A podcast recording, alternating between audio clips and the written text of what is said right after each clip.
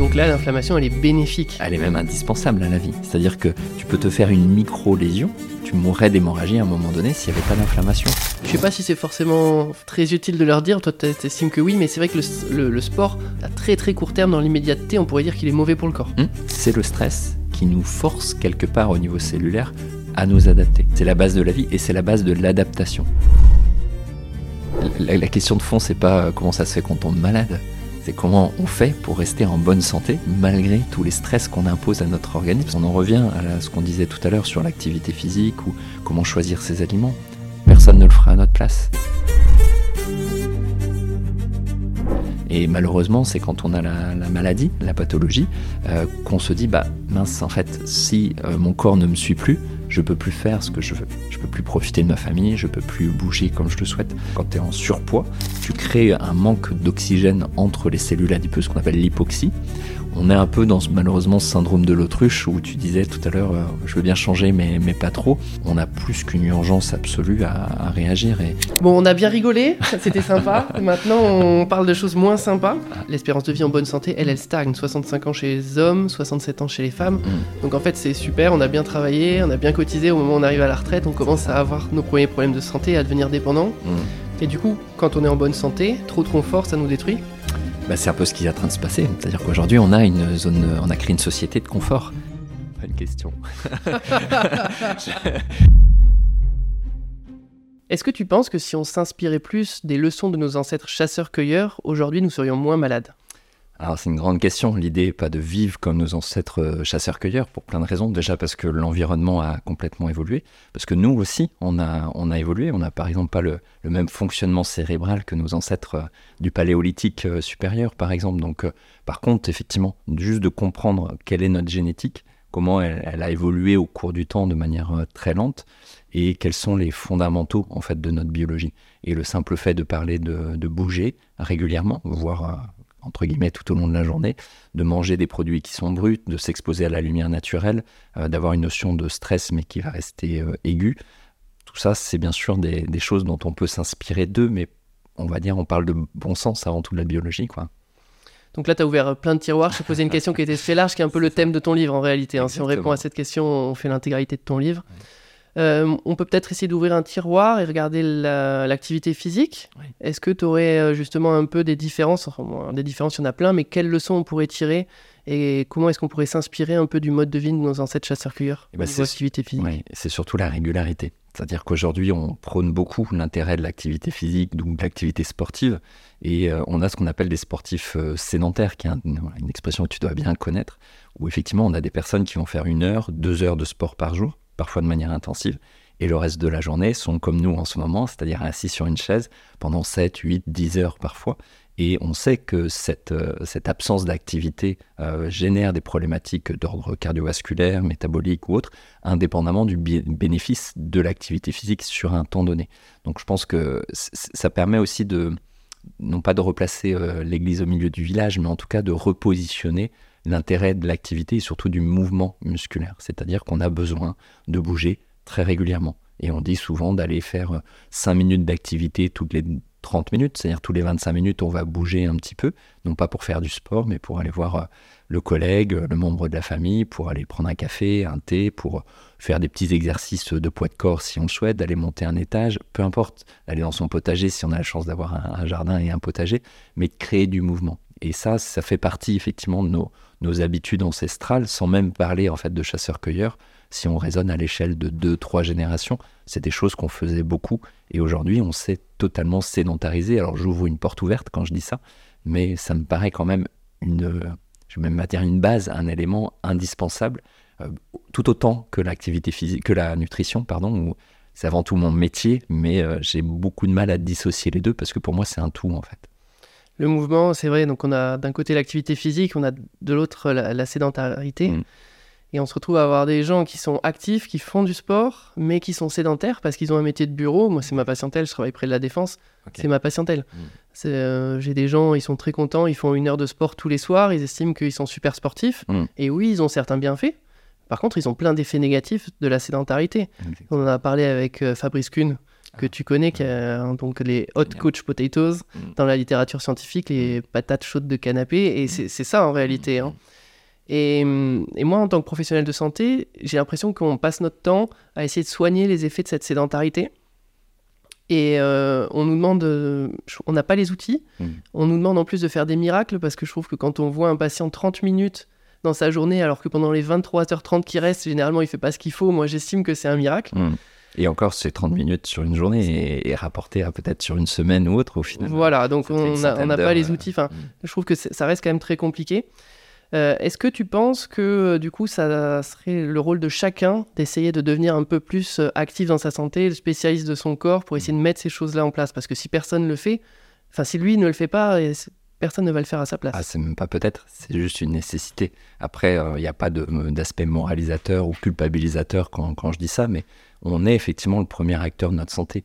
On a un bagage génétique qui est plus ou moins favorable en fonction de, chacun on a un contexte qu'on maîtrise pas, voire qu'on subit parfois, mais on a toujours une petite part, qu'elle soit infime ou importante, qui est liée à nous. Et effectivement, euh, de la, notion de priorisation, en fait, de notre santé dans notre mode de vie, elle est essentielle.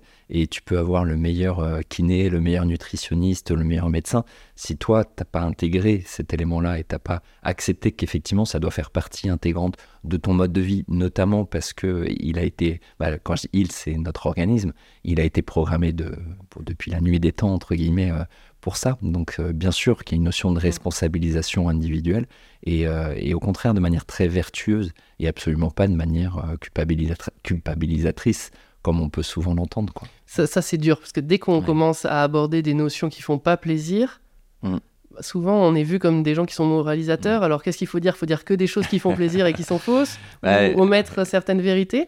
Je pense que les deux sont possibles, c'est-à-dire qu'on peut tout à fait poser les fondamentaux. Et moi, j'ai pas du tout la prétention d'invoquer que j'ai la meilleure méthode, mais par contre, je suis convaincu d'une chose, c'est que quand les gens comprennent, ils adhèrent beaucoup plus facilement et ils mettent en place en fonction de ce qu'ils peuvent et en fonction de leur volonté. Donc euh, déjà le fait de d'expliquer en fait quel que soit un avantage, hein, on parle de l'activité physique, de l'alimentation, on peut parler de, glycémie, d'insuline, d'antioxydants, juste en, quelques mots expliquer qu'est-ce que c'est, quel est le bénéfice pour notre santé, en fait quel intérêt on va avoir. Et je crois que c'est ça qui est important, c'est de capitaliser sur le bénéfice à amener à du changement. Parce que si on amène du changement sans bénéfice et avec de la contrainte, ça ne tiendra pas. Moi, j'ai en tête, par exemple, dans les régimes d'éviction, où on va euh, parfois arrêter certaines catégories d'aliments pendant 4 à 6 semaines minimum. Et ça peut être perçu comme très frustrant. il y a une, une, sortie de zone de confort qui est importante. Mais l'objectif, c'est d'évoquer les bénéfices attendus. Et peut-être qu'ils ne seront pas là. Peut-être que c'est lié, on parlait de euh, d'arthrose tout à l'heure avant de, commencer, des douleurs articulaires, des douleurs inflammatoires chroniques, on va dire, bah tiens, ça serait bien de mettre en place tel ou tel modèle pendant six semaines. Si ça va mieux, bah, en fait, naturellement, la personne va avoir plus de bénéfices que de contraintes et elle va continuer. Si par contre il y a trop de contraintes, elle arrêtera. Donc l'idée n'est pas de maintenir la contrainte, elle est juste d'expliquer, de montrer le bénéfice et d'aider la personne à se mettre dans ce mouvement. Ça, pour moi, ça me paraît la, la base est, juste, encore une fois, en se basant sur notre, notre biologie, notre génétique, comprendre que on est programmé pour ça. Et ça, je crois que c'est quand même une notion qui est importante à avoir à l'esprit. On ne vient pas inventer quelque chose. Et on dit souvent l'activité physique est bénéfique pour la santé. Non, c'est la sédentarité qui détériore la santé. C'est-à-dire qu'on va changer de, non pas de paradigme, mais on va regarder avec un spectre un peu différent des choses. On change d'angle, hein, tout à fait, on ferme pas de côté. On revient juste à la normalité, comme manger un produit brut, euh, une pomme, une tomate, euh, un chou, etc. C'est vrai. C'est la base. Si on prend le poisson rouge de notre fils et qu'on le met sur le carrelage, il euh, n'y a personne qui va s'étonner de le voir suffoquer et pas être bien. On va éviter d'aller jusque-là. On va éviter d'aller jusque-là, mais bon, c'est le même principe. En fait, l'homme, il est maintenant dans un environnement pour lequel il est plus adapté. Exactement. Et Environnement et mode de vie. C'est-à-dire qu'il y, a cette notion de responsabilisation dont on parle.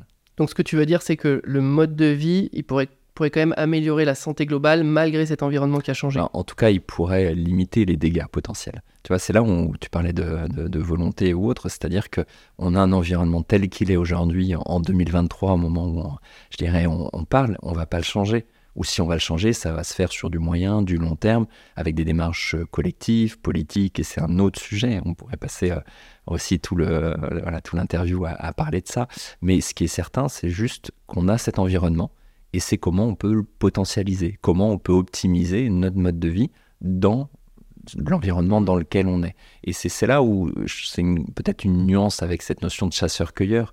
C'est pas du tout de vivre dans la nostalgie de la façon dont on vivait avant, puisque de toute façon, les choses ont évolué et c'est très bien pour plein de raisons. Oui, ça c'est très bien. C'est voilà, je te coupe, pardon, mais c'est j'ai mon capital génétique. Voilà pourquoi il a été programmé. Comment il s'est adapté de manière extrêmement lente, je pense qu'on va en, reparler, euh, pour arriver aujourd'hui en 2023. Et à partir de ça, qu'est-ce que concrètement je peux mettre en place pour être, entre guillemets, dans la pleine santé? J'aime bien cette terminologie parce que elle, euh, déjà, elle est, vertueuse par rapport simplement à la notion de santé. Et pour moi, elle, implique, tu vois, la responsabilisation de la personne. Si je veux être en pleine santé, eh ben, j'ai besoin en fait de prioriser, j'ai besoin de prendre soin de moi et avec des, conseils qui se veulent, les, les, les, meilleurs possibles, mais il y aura toujours des, des erreurs. Par contre, la volonté de départ, c'est une condition sine qua non. Quoi. Ça, je trouve que c'est très important parce que euh, tu viens un petit peu nuancer. Effectivement, notre mode de vie, notre environnement a changé. Et notre environnement, il n'y aura pas de retour en arrière. On va pas se retrouver à vivre comme il y a 2000 ans. Non. C'est pas possible. Et en plus, certes, il y a des leçons à venir tirer de nos ancêtres, mais il y a aussi plein de choses qui ont évolué qui sont bénéfiques. Mm. Euh, la médecine, euh, voilà, par exemple, je vais faire simple, la médecine, l'augmentation de l'espérance de vie. Okay. Et on voit sur les réseaux sociaux des gens qui prônent un mode de vie très ancestral. Mm. Et, euh, avec par exemple l'alimentation carnivore, des Mmh. choses comme ça, Mmh. Qui sont totalement décorrélées de la littérature scientifique et qui en plus sont pas du tout applicables. Bah, alors pour l'aspect carnivore, elle serait euh, réelle si on parle des Inuits ou si on parle des gens qui ont migré vers les pôles et qui effectivement ont une alimentation dominante protidique, lipidique avec peu de fibres. Euh, mais ça, peut-être qu'on en parlera aussi, je le développe beaucoup dans le livre, en fonction de la latitude et euh, donc de- des modèles alimentaires associés à cette géographie, au climat, donc à la température, on avait des accès à certains aliments, peut-être plus glucidiques quand on parle de Centrafrique ou des latitudes basses avec les fruits, les légumes, les légumes racines, et à l'inverse, effectivement, une alimentation plus carnivore, parce que c'est simplement ce qu'il y avait à disposition. Mais est-ce que tout homme doit être carnivore, au sens euh, ne manger que des produits animaux? Non, bien entendu. Et ils avaient évolué sur place progressivement pour euh, s'adapter justement à cet environnement. Et, Et si on prenait un Inuit et qu'on le mettait avec une alimentation africaine et vice-versa, ça serait peut-être pas bien passé. bah, et- aujourd'hui, on, on converge tous vers la Western Diet, c'est-à-dire un peu cette alimentation euh, moderne, occidentale. Moi, je caricature de, de l'alimentation d'Homo modernus dans, dans, dans le livre, mais euh, on a des marqueurs génétiques des mouchards, euh, et notamment les ApoE, qui sont aujourd'hui peut-être les, les meilleurs marqueurs dont on dispose pour évaluer, euh, on va dire prévoir, le métabolisme énergétique mitochondrial le plus adapté à telle ou telle population. C'est pas une vérité absolue. euh, on a encore besoin de comprendre pas mal de plein, choses. plein de choses là. je vais m'arrêter. Mais bref, tout ça pour dire que en fonction de nos origines, on peut être amené effectivement à, à adapter et à être peut-être sur un modèle carnivore. Après, ça dépend comment on le définit. Et sur un modèle peut-être non pas végétalien, mais à dominante de végétaux pour d'autres populations. Bien sûr.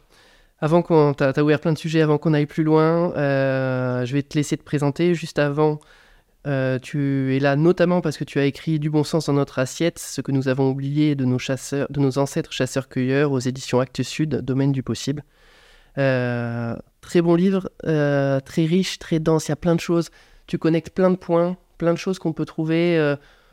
À droite, à gauche, euh, qui sont des choses pertinentes, mais toi, tu fais des liens entre l'alimentation, entre l'activité physique, entre euh, les ustensiles, entre, enfin voilà, entre plein de régimes différents. Et je tu fais du lien, ça c'est très intéressant, même l'écologie. Mm. Donc voilà, je trouve qu'il y a une vue d'ensemble, euh, une vue systémique euh, qui est très intéressante. Je te laisse te présenter. Ok, bah merci déjà pour le livre, c'est parce que c'est vraiment tout l'objectif, mais je vais, je vais y revenir. Alors pour me présenter rapidement, donc je suis nutritionniste et euh, j'ai connu la nutrition sous l'angle de la performance. J'ai fait partie de l'équipe de France junior de triathlon et tout gamin, j'avais 12-13 ans, j'étais déjà en train de lire des, bouquins de, nutrition, donc on peut, dire, on peut parler de, vocation quelque part. Et puis j'ai décidé d'en faire mes, études, mon métier, donc j'ai géré pas mal d'équipes de France, d'équipes olympiques dans le monde de l'endurance sur la partie nutritionnelle. Après, je suis parti euh, enseigner euh, en Suisse, donc notamment à l'EPFL, donc à l'école polytechnique de Lausanne, sur les enjeux mondiaux de l'alimentation. Toutes les projections de 2050. Et ça, pour moi, ça a été un virage à 180 degrés parce que j'avais une formation thérapeutique individuelle de santé et il fallait intégrer de l'écologie, de, la géopolitique, des aspects euh, sanitaires, des enjeux géo, mm, bah, démographiques, etc. Et, et, on se rend compte qu'il peut y avoir un fort décalage entre un modèle qu'on va proposer à un patient et une projection qu'on peut euh, modéliser pour essayer d'être le plus résilient, le plus conciliant possible avec tous ces facteurs-là, et à l'échelle collective et à long terme. Et donc ça, ça m'a fait revoir pas mal de, choses, non pas que le premier était faux, mais c'était une pièce du puzzle dans un tout. T'es peut-être pas pérenne en fait. ah, mais exactement. Et ça, il y en a, on pourrait donner plein d'exemples. Ah, mais je te demanderais ça. Ouais, euh, donc c'est juste de se dire comment on peut, justement, quand tu parlais d'aspect systémique, j'aime bien aujourd'hui me, présenter comme, entre guillemets, sans prétention spécialiste de ces enjeux systémiques, parce que c'est ce que j'ai essayé de faire avec le livre, c'est-à-dire de connecter ces différents éléments pour trouver le modèle le plus adapté. Ça ne veut pas dire que ça sera le meilleur dans un facteur, mais ça sera celui qui sera le plus résilient. Quand je parle de, de, ce terme, je trouve qu'il est très adapté pour faire en sorte bah, d'être euh, cohérent au global. Et il y a une telle cacophonie nutritionnelle aujourd'hui que, en fonction du sujet qu'on va aborder, tu parles d'écologie, on peut avoir des, modèles qui seront complètement opposés à ce qu'on donnerait euh, pour une pathologie Et c'est ce qui est dur. Et ça a été mon boulot. C'est-à-dire que, et aujourd'hui, c'en est devenu, je pense, ma, ma spécialité quelque part. Et j'ai aussi beaucoup euh, étudié euh, et, introduit la notion d'évolutionnisme. C'est pour ça que c'est un peu le, le, petit pied de nez à nos ancêtres chasseurs-cueilleurs. C'est d'où on vient et comment on a évolué au, cours du temps. Et ça, ça me paraît important aussi pour justement définir un modèle alimentaire qui soit aussi le plus cohérent par rapport à notre génétique et à notre capacité euh, d'adaptation. Et le, le livre, en fait, est parti d'un en fait, au départ, je ne savais pas exactement ce, sur quoi j'allais travailler précisément. Je savais que j'avais beaucoup de choses à dire. Et j'ai mis 10 ans euh, à peu près à, l'écrire. Il y a quand même 2000 publications sur ce livre. il, est, il est quand même assez, dense. Hein, dense. Mais tout ça pour dire qu'effectivement, ça demande de se concentrer peut-être un peu plus que si on pensait quelque, à quelque chose. Mais hum, je ne peux pas t'en faire le reproche. On le disait tout à l'heure. Je pense qu'il y a un moment, c'est la responsabilité de chacun. Mmh. Et euh, moi, je le vois peut-être avec des exemples plus de la génération de mes parents, où dès qu'on parle un peu d'écologie, ah bah oui, tout le monde est d'accord pour, mmh, mais dès qu'à un moment il va falloir faire un peu un sacrifice sur sa vie quotidienne, ah bah là, quand même, on franchit un peu une ligne où non, mais ok, mais faut pas trop en faire. C'est souvent ça l'exploit. Il faut quand même pas tomber dans les extrêmes. En fait, il y a un moment, il va falloir se retrousser les manches et il va quand même falloir y aller parce que sinon, ça se fera pas tout seul. non seulement euh, il va falloir que ce moment arrive, mais normalement, il est déjà là. Euh, et, et, on peut parler d'écologie parce qu'effectivement, on connaît tous un peu cette éco-anxiété qu'on voilà, qu'on médiatise de, de, plus en plus, mais c'est quelque chose d'assez ancien, sur des données qu'on a parfois euh, des années 70, où on avait déjà des modélisations qui ne sont pas forcément très éloignées de ce qu'on imaginait euh, aujourd'hui. Moi, cette éco-anxiété, je l'ai connue euh, bah, quand j'ai commencé à, à, faire mes recherches et enseigner à, à Polytechnique sur ces, ces aspects. ouais. Je te propose, on abordera ça un peu après. Avant, tout à l'heure, tu as dit que justement, des fois, tu donnais des conseils à des gens au niveau diététique et que tu te rendais compte que si tu dézoomais mm. un petit peu avec des notions euh, écologiques, mais c'était pas pérenne et c'était pas en adéquation, tu pouvais peut-être euh, apporter du bienfait à un être humain localement, mais en fait, euh, mm. plus généralement, à tout le reste de la population par le biais de mm. l'écologie, c'était négatif. Est-ce que tu as des exemples alors? Oui, plein. Bah, on peut peut-être rebondir déjà sur notre sujet de départ, qui est l'activité physique. En fait, tu vas optimiser les performances pour un trailer, pour un triathlète. Euh, pour d'autres sports, mais je parle de celui-ci parce que bah, de ceci parce que c'est ce que je connais le, mieux. Euh, par définition, tu vas t'entraîner. Donc, tu vas augmenter ton besoin énergétique en micronutriments, ton besoin nutritionnel de manière générale. Et si tu t'entraînes 2-3 heures par jour, bah, tu peux vite avoir 1000 calories supplémentaires par jour. Dans une projection écologique on va avoir une problématique de disponibilité alimentaire quand on va être 9-10 milliards de personnes, etc., eh ben, se pose la question de savoir quelle est la pertinence d'aller dépenser pour notre confort, entre guillemets, 1000 calories supplémentaires par jour, alors qu'on a besoin d'être plutôt euh, économe sur cet aspect. Euh, d'aller dire, bah, on va manger beaucoup de glucides, on va chercher des, barres énergétiques, des gels, euh, des boissons, etc. Peut-être que c'est, et c'est très bien, entre guillemets, alors il y aurait plein de nuances à donner là-dessus, mais en tout cas, la, la tendance, l'état d'esprit est juste de se dire, j'optimise mes performances en apportant des produits spécifiques à ce moment-là, même si on pourrait faire autrement, mais si on est dans l'idéal, c'est OK.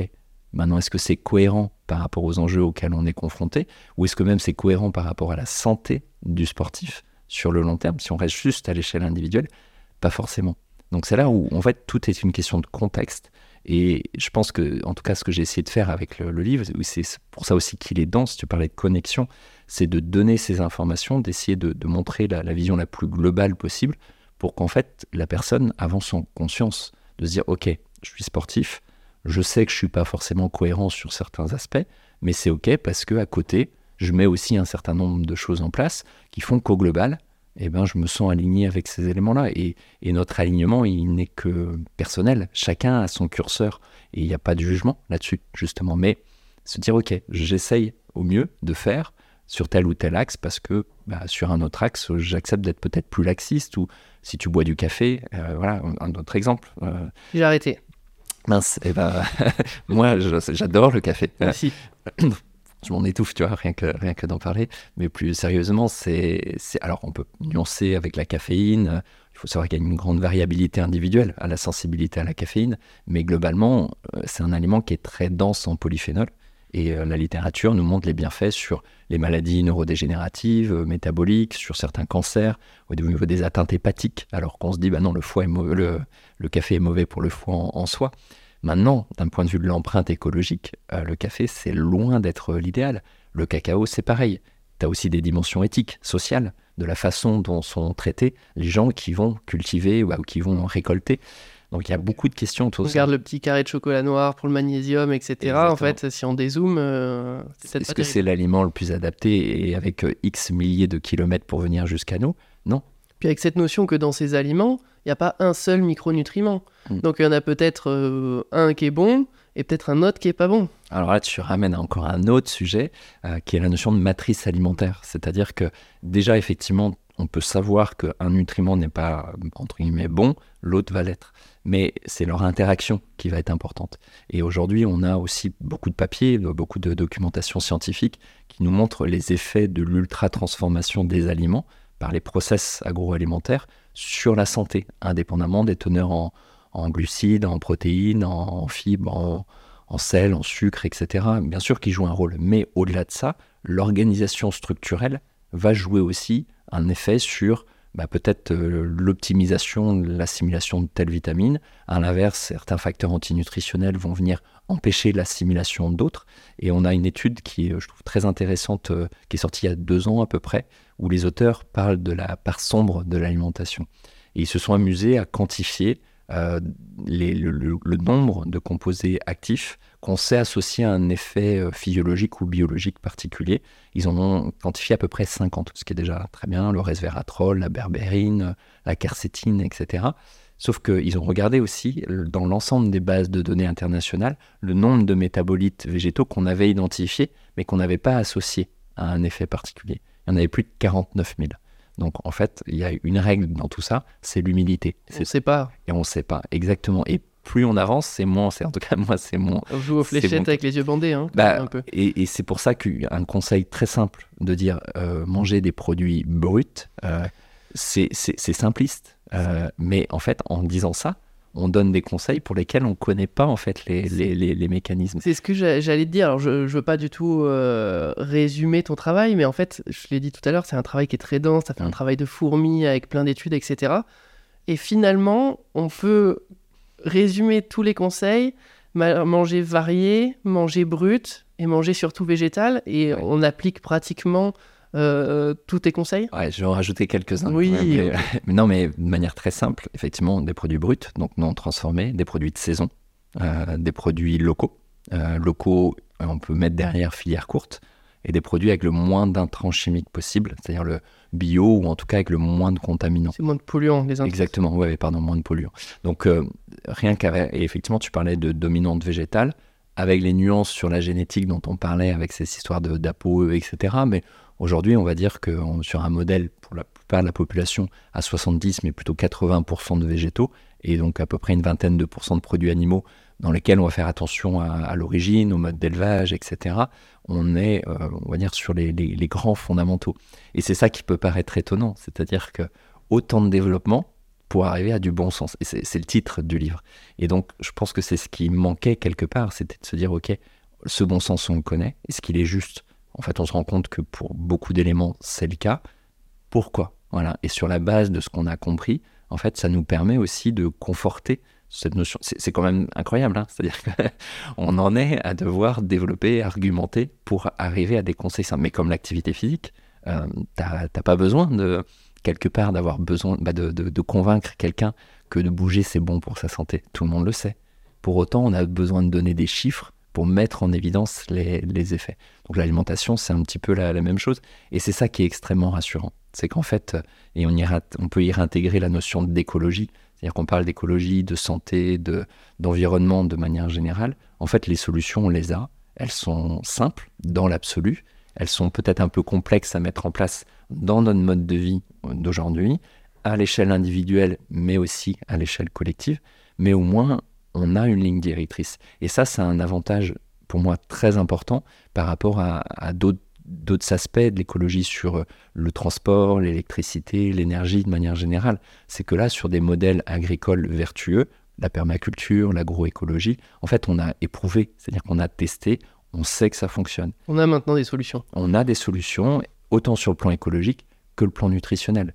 Euh, si tu manges des produits animaux, de la viande ou des produits laitiers, et ben, en fonction de ce qu'a mangé l'animal, la composition ne sera pas la même en acide gras. Exactement, sur les oméga 3, oméga 6. Ça, c'est important. En suivant ce que mange la vache, euh, il n'y aura pas les mêmes compositions dans le steak qu'on va déguster. Exactement. Et, l'impact sur les émissions de gaz à effet de serre, sur l'eutrophisation, l'acidification des sols ne sera pas la même. Par contre, quand tu es dans un modèle plus respectueux de l'animal pour ceux qui consomment des produits animaux, plus écologique, plus nutritionnel, en fait, tu as quelque chose qui est tout à fait OK.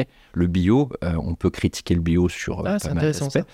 On peut en parler longtemps, mais euh, en fait, aujourd'hui, quand on a un label bio, c'est un, label qui répond à un cahier des charges qui est passé sur une obligation de moyens et non pas de résultats.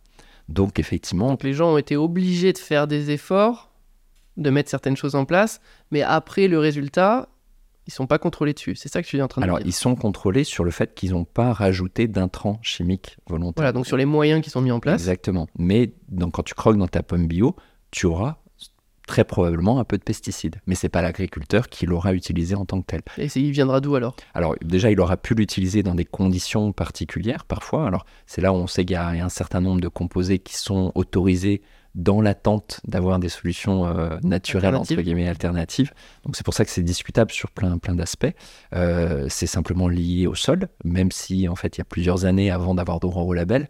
Pour autant, on a des, ce qu'on appelle des POP, donc des polluants organiques euh, permanents, persistants, qui vont rester au moins des décennies, voire beaucoup plus, parce qu'on n'a pas ce recul-là, qui font que... Une inertie du polluant qui reste et qu'on retrouve et on, a eu un article récemment dans, Le Monde qui a médiatisé un peu cet aspect, mais on a plein de publications euh, qui évoquent le fait que les œufs, par exemple, de poulailler, contiennent davantage de dioxines, de PCB, de polluants, que des œufs qui sont euh, issus de poules élevées en batterie. Quand même incroyable. On pense bien faire et on fait bien, mais pour autant, il y a une contamination qui existe. Ce que nous disent les, méta-analyses sur la, la, partie des pesticides, je ne parle même pas des, des autres types de contaminants, c'est qu'en gros, en fonction de la géographie, de, euh, de la, du sol, euh, du cahier des charges, etc., à l'échelle internationale, et encore une fois, là, ça serait critiquable sur pas mal d'aspects, il y a à peu près 75% de pesticides en moins dans les fruits et les légumes bio versus du conventionnel. Et au niveau nutritionnel, on se pose la question. C'est quand même mieux. C'est mieux, c'est moins pire. voilà, mais, parce que, mais ça, c'est la faute à, à l'homme, à la société qui a mis en place, en fait, mis en présence ces, composés. Mais sur la question de la santé, euh, au niveau nutritionnel, est-ce que c'est meilleur d'un point de vue nutritionnel? Parce ça, on entend? Moi, j'entends mes grands-parents euh, qui me disaient Ah, mais une pomme d'aujourd'hui, c'est plus comme les pommes qu'on mangeait avant, etc. Alors, ils ont raison, et ne serait-ce que dans le goût, dans la densité, dans la matière sèche. Mais au-delà de ça, alors on entend parfois que les pommes d'avant étaient 100 fois plus riches en, en vitamine C qu'aujourd'hui. alors, c'était simplement pas les mêmes variétés. Donc là, c'est attention à la caricature euh, médiatique aussi qui, bah, qui permet de, vendre, en fait, ou en tout cas d'être lu. Euh, donc oui, il y avait une plus grosse densité. Et après, en fonction des minéraux, des vitamines, des origines, on pourrait nuancer. Par contre, il y a une tendance forte qui se dégage, c'est que ces fruits et les légumes sont plus riches en polyphénols. les bio dont tu parles. Bio, ouais, pardon. Et donc les polyphénols, ce sont des composés à la base d'agression, donc de système de défense des végétaux. Et donc quand la tomate, elle est dans ton potager, eh ben, elle doit apprendre à se débrouiller toute seule. Quand il fait chaud, euh, quand il n'y a pas de nourriture, c'est-à-dire un sol qui ne va pas être très nutritif, euh, quand il a manqué d'eau, euh, quand euh, il y a des parasites, des infections, qui fait que bah, le plant de tomate, il doit mettre en place des défenses suffisantes. Et donc, ça densifie en polyphénol. Quand tu manges ta tomate qui est élevée, euh, bah, cultivée pardon, hors sol, avec plein de fertilisants, avec les pesticides, voilà, on l'a chouchoutée non pas pour prendre soin d'elle, mais pour des raisons économiques, eh ben la plante, elle n'a plus rien à faire. Donc, elle produit beaucoup moins de polyphénol. Et ces polyphénols, nous agressent, nous aussi, et notamment au niveau mitochondrial.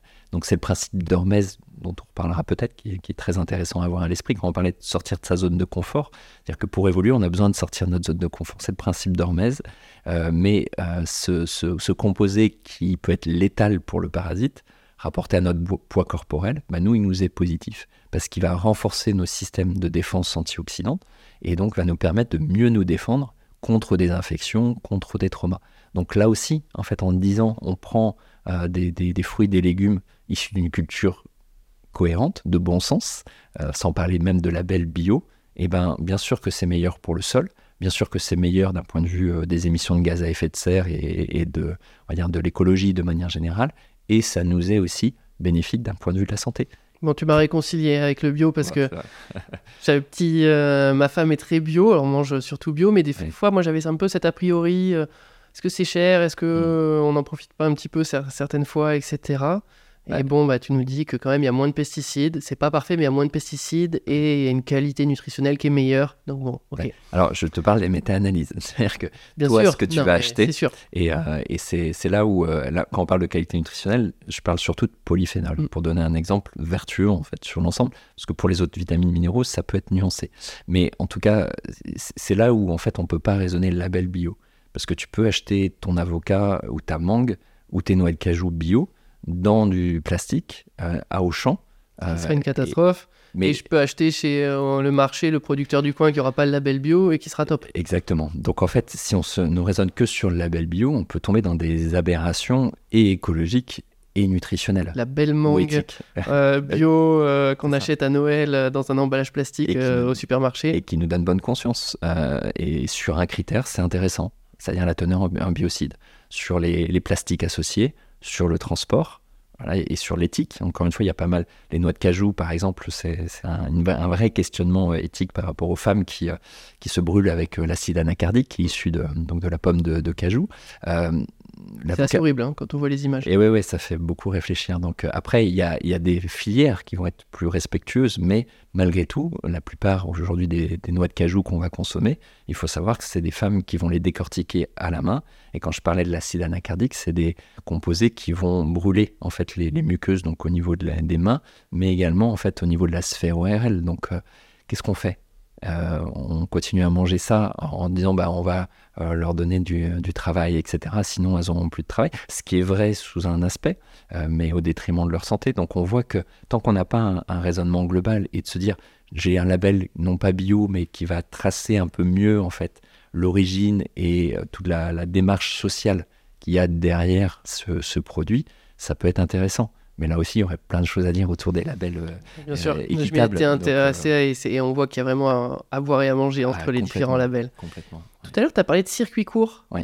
c'est vrai, ça paraît tout bête. Est-ce que tu as quand même quelqu'un qui nous regarde, qui voudrait essayer de manger des choses avec moins d'intermédiaires? Tu as mm. des conseils à donner? Comment est-ce qu'on peut essayer de manger un peu plus euh, proche de notre agriculteur pour que l'argent qu'on lui donne, bah, il soit mieux rémunéré, euh, il n'y ait pas quelqu'un qui ponctionne euh, la transaction, etc. Ouais, bah, juste pour donner un aperçu de ça, quand tu parles de transaction, sur les céréales en particulier, donc le riz, le, le, maïs, le blé, énormément. Le blé, par exemple, il y a plus de 40 intermédiaires entre le moment où l'agriculteur va vendre son, son grain de blé et le moment où toi tu vas manger ta baguette de pain. Donc c'est une moyenne. C'est une hérésie. Alors je vais dire ça. Bon, les, pauvres, ils y sont pour rien. C'est leur boulot, ils gagnent leur vie, etc. Et qui je suis pour juger, mais c'est une hérésie quand Bien sûr, bien sûr. Et c'est surtout que bah, chaque intermédiaire va avoir sa marge, qui fait qu'au final, toi, tu vas payer très cher, que l'agriculteur ne va pas du tout être valorisé à la hauteur de son travail, qui garde, une, qui gagne une misère pour euh, pour beaucoup. Donc il réduit les coûts. Et, et, et, on a un système de PAC, de politique agricole commune, si on parle de, de l'Europe, qui va valoriser en fait les grandes surfaces.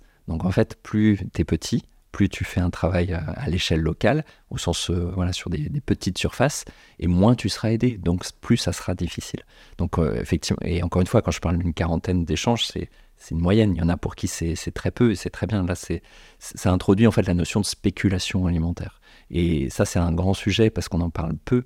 Euh, c'est-à-dire que là, on est en train de respirer l'un et l'autre. On paye pas l'air. Heureusement, ça nous paraît naturel. L'eau, on la paye parfois plus ou moins, entre guillemets, mais on achète des bouteilles. Des bouteilles qui viennent parfois, tu as des, eaux riches en magnésium qui viennent de, du Japon, en fait, qu'on retrouve euh, à Carrefour ici. Tu te dis, mais quel est le sens de ça? Donc, bref, c'est un autre sujet, mais la politique de spéculation alimentaire, elle, elle est complètement acceptée. On a vu un petit peu les prémices au moment de la guerre en Ukraine, euh, sur le prix du blé, où on voyait que les projections, etc. Enfin, donc on, s'en est un peu rendu compte à ce moment-là. Oui, mais là, on est aussi dans une logique de disponibilité alimentaire et d'enjeux géopolitiques, qui fait qu'effectivement, quand un pays va être en crise, on aura peut-être moins de disponibilité qui va impacter en fait sur euh, l'inflation et le, prix des, aliments.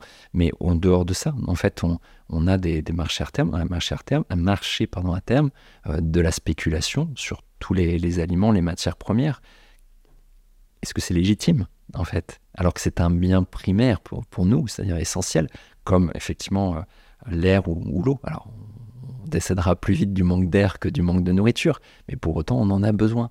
Et on y a donné une dimension économique. Donc ça emmène en fait à des vraies réflexions de fond. Mais pour répondre à ta question des filières courtes, pour être plus Comment est-ce qu'on achète en filière courte Eh ben déjà, en fait, te renseigner auprès de ta commune. C'est-à-dire qu'il y a, voilà, soit on vit peut-être euh, à Paris, soit on vit dans un petit village, etc. On n'aura bien sûr pas les mêmes accès globalement. Mais la commune, souvent, va être capable de nous dire, bah, il y a tel tel agriculteur qui vend à la ferme, qui vend en, direct. On a les AMAP, qui sont des associations euh, qui permettent en fait d'acheter aussi euh, un engagement entre guillemets pour l'agriculteur. Quand je dis ça, euh, quand j'ai acheté un engagement, c'est faux, mais au sens acheter des, aliments. On lui assure euh, avec un engagement. une certaine part de sa marchandise, exactement, de sa, production. Et donc tu es prêt à manger peut-être beaucoup de choux l'hiver, etc. Et ben, c'est parfait. Tu manges des pommes et des choux. c'est très bien, mais ça veut dire aussi dans la map que tu as un engagement entre guillemets citoyen, associatif au sens où c'est toi qui vas participer et être celui qui va distribuer euh, une fois par mois ou après, en fonction des AMAP, ça va être différent, mais en tout cas, tu as une notion d'engagement et je trouve que cette notion, elle est, importante. Et sans aller jusque-là, aujourd'hui, tu, tu ouvres ton smartphone, tu as plein d'applications, même à Paris, euh, qui te... En fait, parfois, c'est plus facile à Paris de trouver des filières courtes avec des directs producteurs que dans des villes euh, moyennes ou autres, parce que bah, la, demande a quand même augmenté, ça s'est structuré. Donc en fait, il y, a plein, plein d'applications qui. Euh, oui, je te posais la question parce que je pense que certaines personnes peuvent se poser la question. Sur les réseaux sociaux, non, sur Internet, on, une recherche Google, on trouvera plein de choses. Et puis en se promenant là où on habite, euh, l'autre fois, j'ai fait un, je faisais un footing en Bretagne. On passe devant une ferme, il y a écrit vente à la ferme, il y a les horaires, etc. Et puis voilà. Mais tu parles des réseaux sociaux, c'est une très bonne remarque en fait. Si voilà, tu, tu voulais parler d'Internet, c'est-à-dire que tu vas sur euh, Facebook et autres. Tu as, des, des groupes locaux et tu as des groupes pour euh, manger local dans ta commune. Donc il y a plein, plein de choses. En fait, aujourd'hui, si on veut, on peut. Je dis pas que c'est facile, mais on peut le faire. Non. Ouais, tout à fait. C'est pas forcément facile, mais on mm. peut. Tout à l'heure, tu as parlé un petit peu des mitochondries. Moi, ça m'a rappelé mes cours euh, de biologie cellulaire. Euh, donc, c'est des petits organites, donc des petites machines qu'on retrouve dans chacune de nos cellules. On, en a pas mal, des mitochondries. Ça dépend un peu de nos cellules. Mm. Et toi, tu as l'air de beaucoup les aimer. Mm. Moi, je les aimais pas trop, mais toi, tu les aimes beaucoup. Et euh, apparemment, elles sont responsables quand même de notre évolution et de notre survie au cours du temps. Ouais, en tout cas, ce sont des acteurs importants. Effectivement, on a à peu près 300 à 400 euh, mitochondries par type cellulaire. Ça dépend beaucoup. Le foie, par exemple, qui a un organe qui a un, véritable carrefour métabolique au niveau énergétique, a plusieurs milliers de mitochondries par cellule. D'autres en ont moins. En fait, plus il y a une densité euh, énergétique, plus il y a un besoin, plus on va avoir tendance à avoir beaucoup de, mitochondries.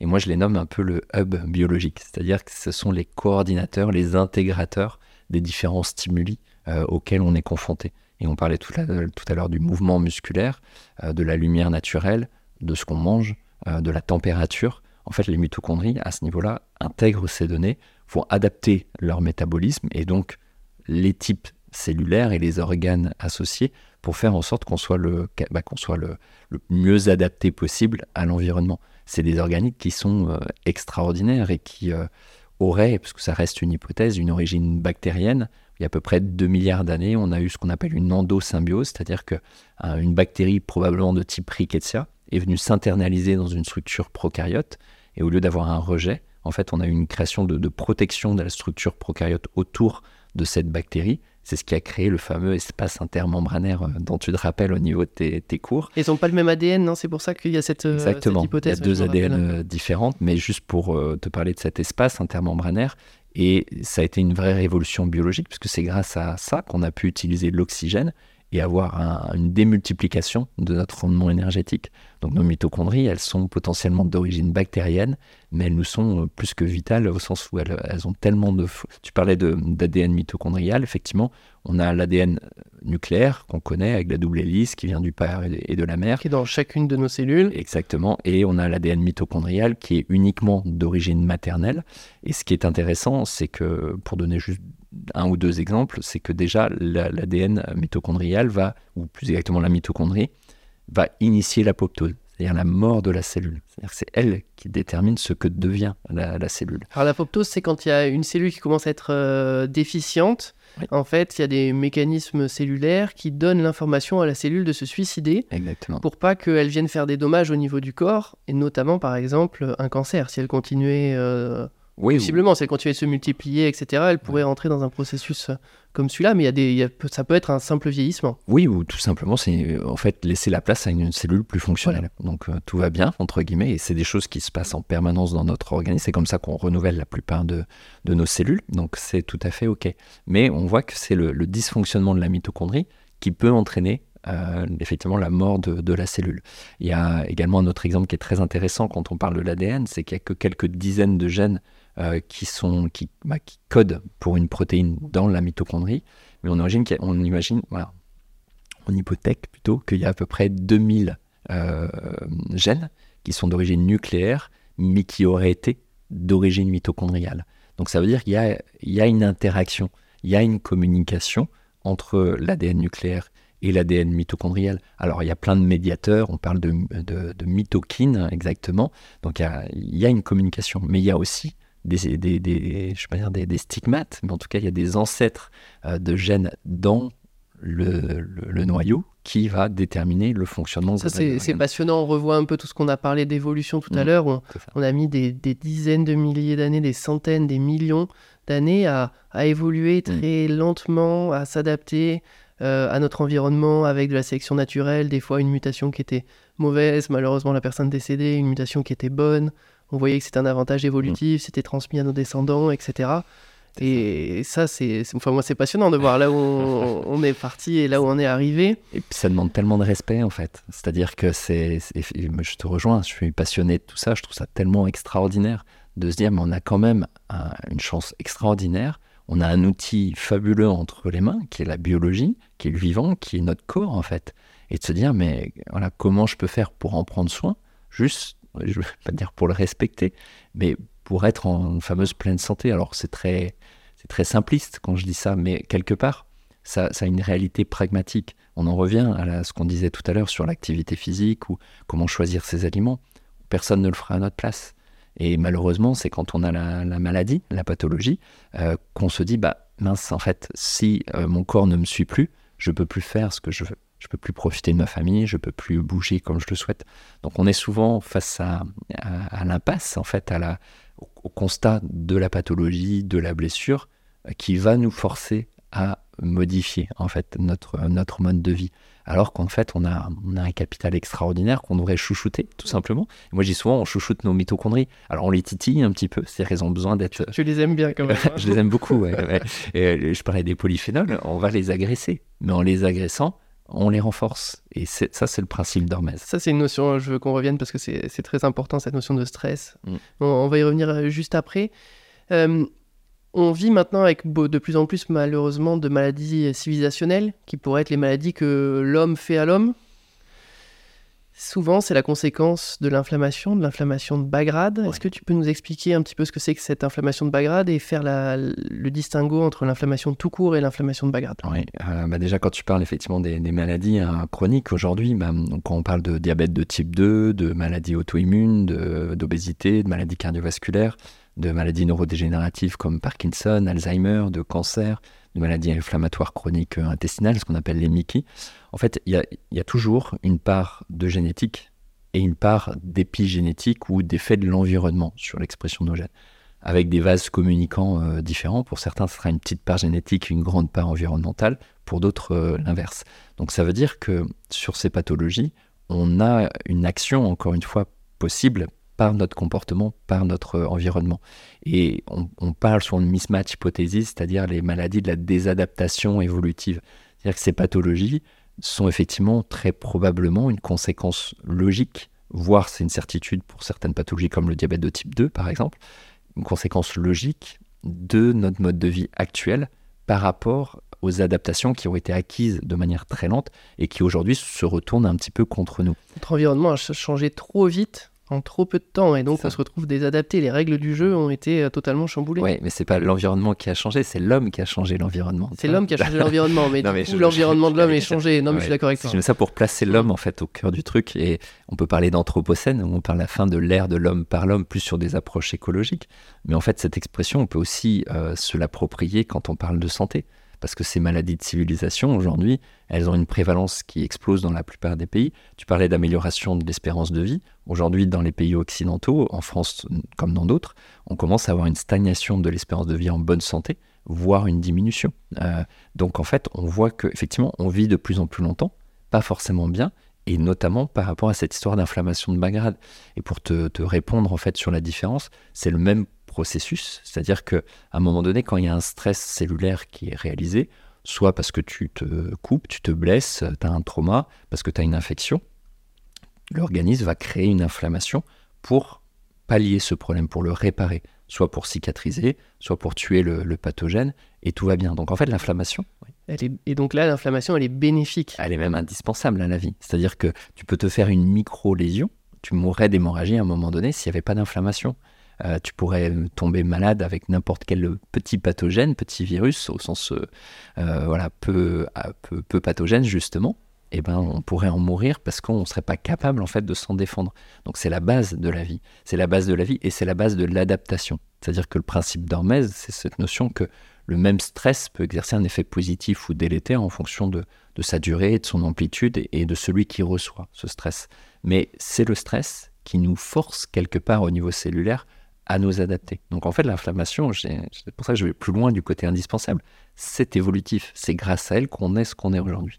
Une inflammation aiguë, bah, c'est quand tu vas te couper de manière importante ou tu as euh, une, infection qui est forte. On va mesurer la CRP au niveau du sang et là, on va la caractériser d'aiguë parce qu'elle est importante. Aiguë, ça veut dire que ça va être sur une courte période. Et, souvent de manière forte. C'est-à-dire que je donne l'exemple de Covid, par exemple, euh, et l'orage cytokinique. Qu'est-ce qui se passait? C'est qu'il y avait une inflammation tellement forte qu'on avait un emballement du, du, système, et notamment de la production de cytokines. Et en particulier, on a beaucoup parlé de l'IL6, qui est une cytokine euh, euh, dite pléiotrope, qui joue un peu sur la, régulation systémique. Et en fait, soit ton corps est capable de lutter contre, bah de, pas de lutter justement, mais de réguler cette inflammation, et tu reviens à un état d'homéostasie, c'est-à-dire d'équilibre après un, une période difficile, soit il ne le peut pas, le système s'emballe, c'est l'orage cytokinique qui peut amener euh, au décès. Donc en fait, c'est une question de régulation avant tout.